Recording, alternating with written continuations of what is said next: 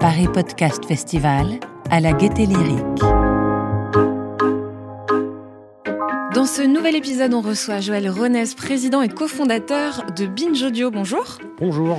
Alors, président cofondateur de Binge Audio, on va en parler de vos nombreuses productions puisque c'est une des grosses boîtes studio. Je ne sais pas comment vous préférez l'appeler. Chacun a sa petite. euh, Alors, on, on change à chaque fois en fonction des interlocuteurs, mais on a tendance à dire qu'on est euh, un média parce qu'on a, euh, on est producteur de fait et éditeur. On produit, on édite des contenus, on les diffuse. Et également, on a une activité de média au sens où on a une rédaction avec des journalistes et on produit des contenus d'actualité récurrents. Binge Audio, justement, ça représente combien de personnes?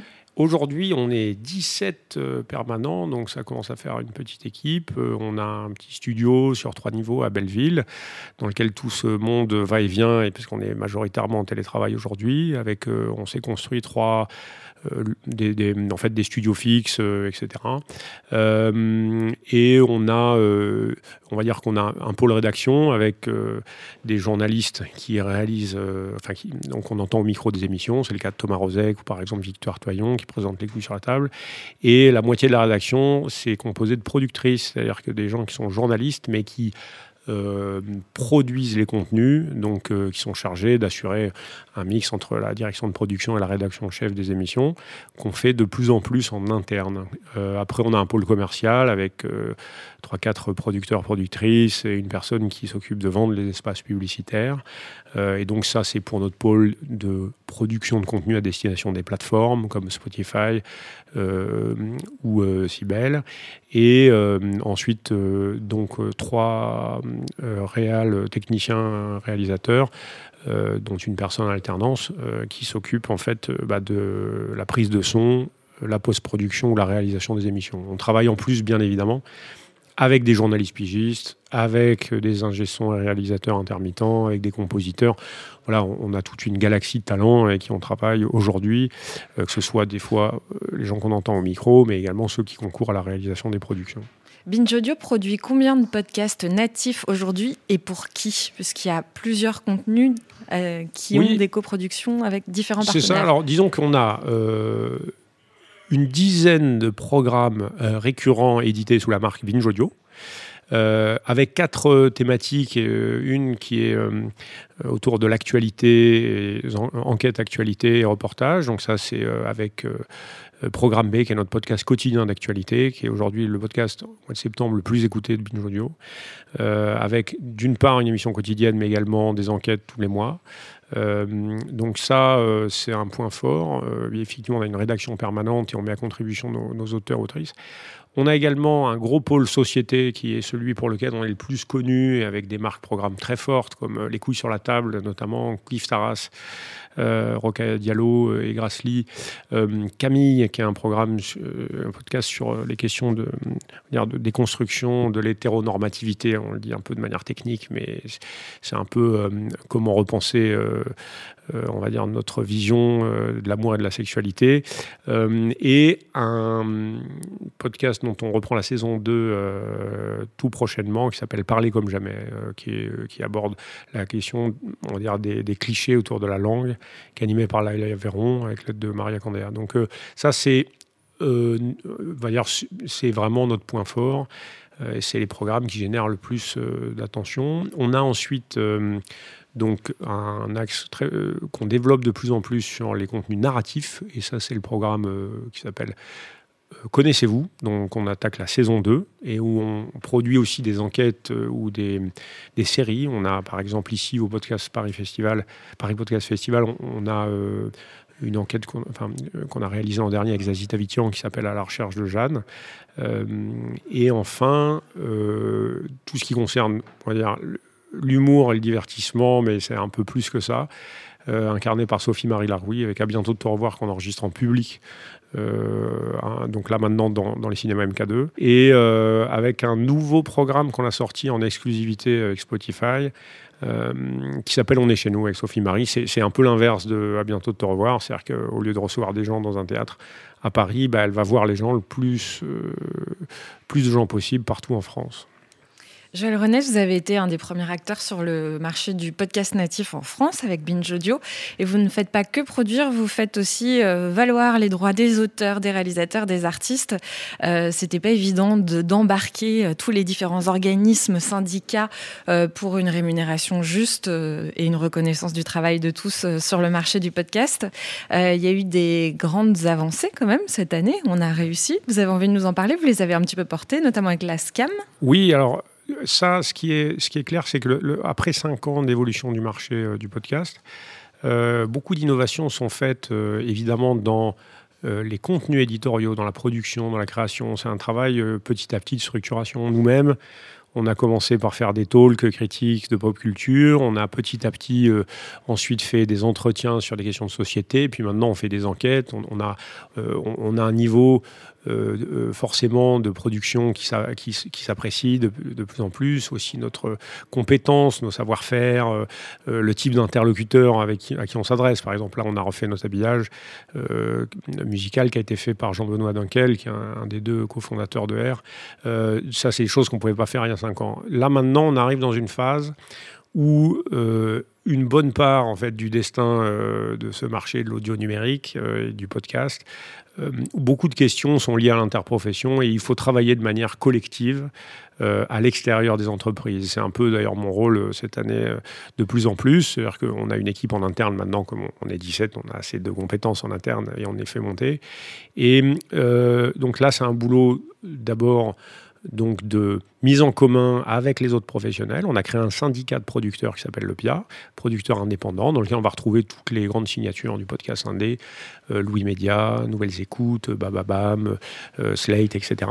Et l'objectif, c'est du coup de se poser en interlocuteur des autres acteurs. On va retrouver d'abord les sociétés de gestion collective qui représentent les intérêts des auteurs et des autrices, donc c'est-à-dire la SACEM, la SCAM pour les, les documentaires, euh, la SACD pour la fiction. Ensuite, euh, euh, le gouvernement, le ministère de la Culture, qui a lancé un rapport il y a un an ici au Paris Podcast Festival, qu'il avait promis de sortir avant un an et qu'on attend toujours, donc qui du coup promettait de faire l'état des lieux sur la création. Je vous rappelle que le podcast, c'est la seule industrie culturelle en France qui ne bénéficie d'aucune aide d'une manière ou d'une autre. Euh, pourquoi? Parce que, euh, alors que tous les autres secteurs de l'industrie culturelle en bénéficient, l'édition en bénéficie, euh, le, théâtre, la musique vivante, la musique actuelle, le cinéma, le court métrage, la télévision, vous avez un système en fait d'aide à la création. Pour aider les auteurs ou les producteurs dans, sur soit des aides automatiques ou des aides sélectives avec un système par exemple comme le CNC ou d'autres institutions, le Centre national de la musique ou Aujourd'hui, le podcast, on est récent, on est un peu les derniers arrivés, et on souhaite la reconnaissance d'abord du podcast comme une œuvre audiovisuelle, au même titre que d'autres œuvres audiovisuelles, le cinéma ou la télé. Euh, on fait beaucoup, nous, des programmes qu'on appelle de stock, c'est-à-dire des contenus documentaires ou de fiction qui ont une valeur patrimoniale importante, qui mettent à contribution la créativité d'auteurs et d'autrices, compositeurs, compositrices euh, de musique, euh, preneurs de son, et donc qui génèrent de plus en plus d'attention. Aujourd'hui, le podcast, à 80%, c'est euh, une population de moins de 35 ans, euh, jeune, impliquée, euh, etc. Et pour lequel elle se reconnaît dans le podcast parce qu'elle n'existe pas forcément sur les autres médias. Donc là, aujourd'hui, on a, alors avec la SCAM, vous en parliez, euh, on, a signé euh, avec euh, plusieurs autres studios membres du PIA, et c'est des négociations, alors c'est un peu technique, mais je pense que ça intéresse les, gens qui sont dans ce secteur-là. On a mené ces discussions avec d'abord les syndicats des producteurs et également avec le GEST, qui est un, groupement d'éditeurs de contenu et de services en ligne avec des gros éditeurs de la presse écrite ou de la télé radio. et l'objectif, c'était de, de permettre que les droits de diffusion des podcasts soient couverts. C'est-à-dire que pour, pour, euh, pour, faire court, vous payez euh, un documentariste, un journaliste pour faire un documentaire, il a un salaire.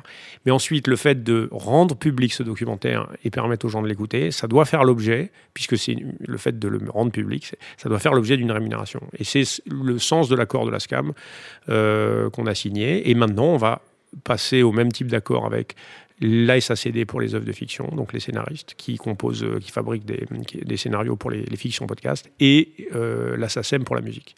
Voilà. Après, euh, on a d'autres échéances sur les questions sociales, la discussion avec les syndicats d'auteurs. Par exemple, un truc tout con, les réals euh, sont pas techniquement aujourd'hui considérés comme des auteurs. C'est un problème parce que en radio, par exemple à Radio France, les réalisateurs, ce qu'on appelle les, les, chargés de réalisation, ils sont pas considérés comme des auteurs. Alors certes, quand ils font une prise de son, euh, c'est un travail technique. C'est comme des techniciens de studio. Ils peuvent ne pas avoir le statut d'auteur au sens où ils n'ont pas participé à la création d'une œuvre de l'esprit. Mais, dans des voilà. Et dans une production complète. Donc, et ça peut être la même personne des fois qui va faire une prise de son pendant l'entretien. Et puis ensuite derrière, sur un documentaire, que par exemple le documentaire qui est ici en compétition, euh, c'est Solène Moulin, la réalisatrice. Elle a participé, au même titre que l'autrice, au travail de création en fait de l'œuvre. Et ça suppose que, euh, eh ben, elle soit reconnue, que du coup, d'un point de vue contractuel, elle le soit, que d'un point de vue gestion collective, elle le soit, etc. Ça, c'est des boulots euh, un peu, alors c'est un peu ingrat et à la fois c'est passionnant. Mais on vous remercie de le faire. bah, en fait, on, le fait alors par, par, éthique et aussi par intérêt, puisqu'en fait, on a besoin euh, que la chaîne de droit soit, soit gérée correctement. Et du coup, tout le monde peut aller se renseigner sur euh, le site. Il existe un site de syndicat des producteurs indépendants? Alors, il est, oui, il existe un site qui est, euh, on va dire, pas, franchement une mine d'informations aujourd'hui. Enfin, il y a la liste des membres et le lien vers les statuts. Pour faire court, toute personne. Alors, d'abord, tous les auteurs indépendants peuvent adhérer au PIA euh, avec une adhésion individuelle. Euh, ça démarre à 50 euros par an. Et ensuite, toutes les sociétés de production, donc qui ont une activité professionnelle dans la production de podcasts ou d'audio euh, en ligne, sont habilitées à adhérer au PIA et donc peuvent rentrer en contact avec nous, avec un des membres. Il y a la liste sur le site et puis vous, vous nous contactez sans problème. Il y a un mail et on vous répond et on sera heureux de vous accueillir. On a un bureau qui se réunit tous les mois et on évoque ces questions. On a énormément de sujets à discuter ensemble puisque nous n'avons pas encore parlé d'une grande nouveauté euh, pour le podcast également, c'est la mesure d'audience. Oui, tout à fait. Et alors, euh, c'est sûr que, euh, comment dire, la mesure d'audience, c'est un sujet à double tranchant parce qu'en fait, euh, certains voudraient qu'on soit à l'abri euh, de la mesure d'audience, puisqu'en fait, la création ne doit pas se mesurer de manière quantitative. Et à la fois, euh, même l'artiste le plus conceptuel veut toujours savoir le nombre de personnes qui rentrent dans la galerie pour voir, en fait, il préfère qu'il y ait du monde à son vernissage plutôt qu'il soit tout seul. Donc, c'est la même chose pour le podcast, c'est-à-dire qu'en fait, il y a quand même une notion de mesurer euh, l'audience euh, pour voir si quand on travaille ça sert à quelque chose et si c'est diffusé. Et puis pour nous qui sommes des sociétés de production, l'objectif c'est euh, évidemment de valoriser cette audience pour la monétiser, parce que je vous rappelle que toutes les sociétés qui sont membres du PIA, leur activité économique est basée sur la, la, production donc, de prestations et de contenus dans ce secteur-là. Ce qui suppose que du coup, par exemple, quand on vend de la publicité, on soit en mesure d'avoir une mesure sincère et certifiée par un tiers. Si, moi j'arrive et je vais voir une marque et je lui dis tiens, ben, je fais un million d'écoutes, en fait, ça n'a pas le même poids que si je fais partie d'un classement fait par un tiers, dans lequel effectivement il y a d'autres éditeurs. Comme ça, d'une part, on peut avoir une notion de tout le marché, et puis on peut savoir combien font les concurrents et euh, quelles sont les tendances, combien fait le dernier, combien fait le premier, euh, etc. Donc ça, en fait, euh, on a beaucoup travaillé depuis quelques années. On a essayé au départ de travailler de manière collective avec les radios, puis on s'est aperçu qu'on ne parlait pas la même langue, et c'est pas grave, il y avait, chacun avait son, business à faire. Et on a créé autour de la CPM, qui est une des deux sociétés de, certification avec médiamétrie en France principale, une mesure mensuelle euh, qu'on appelle site-centric, c'est-à-dire qui est mesuré euh, sur nos serveurs en fait, euh, et qui mesure le nombre d'écoutes par mois. Alors le nombre d'écoutes et de téléchargements fait par mois sur un podcast, sur un donc flux RSS.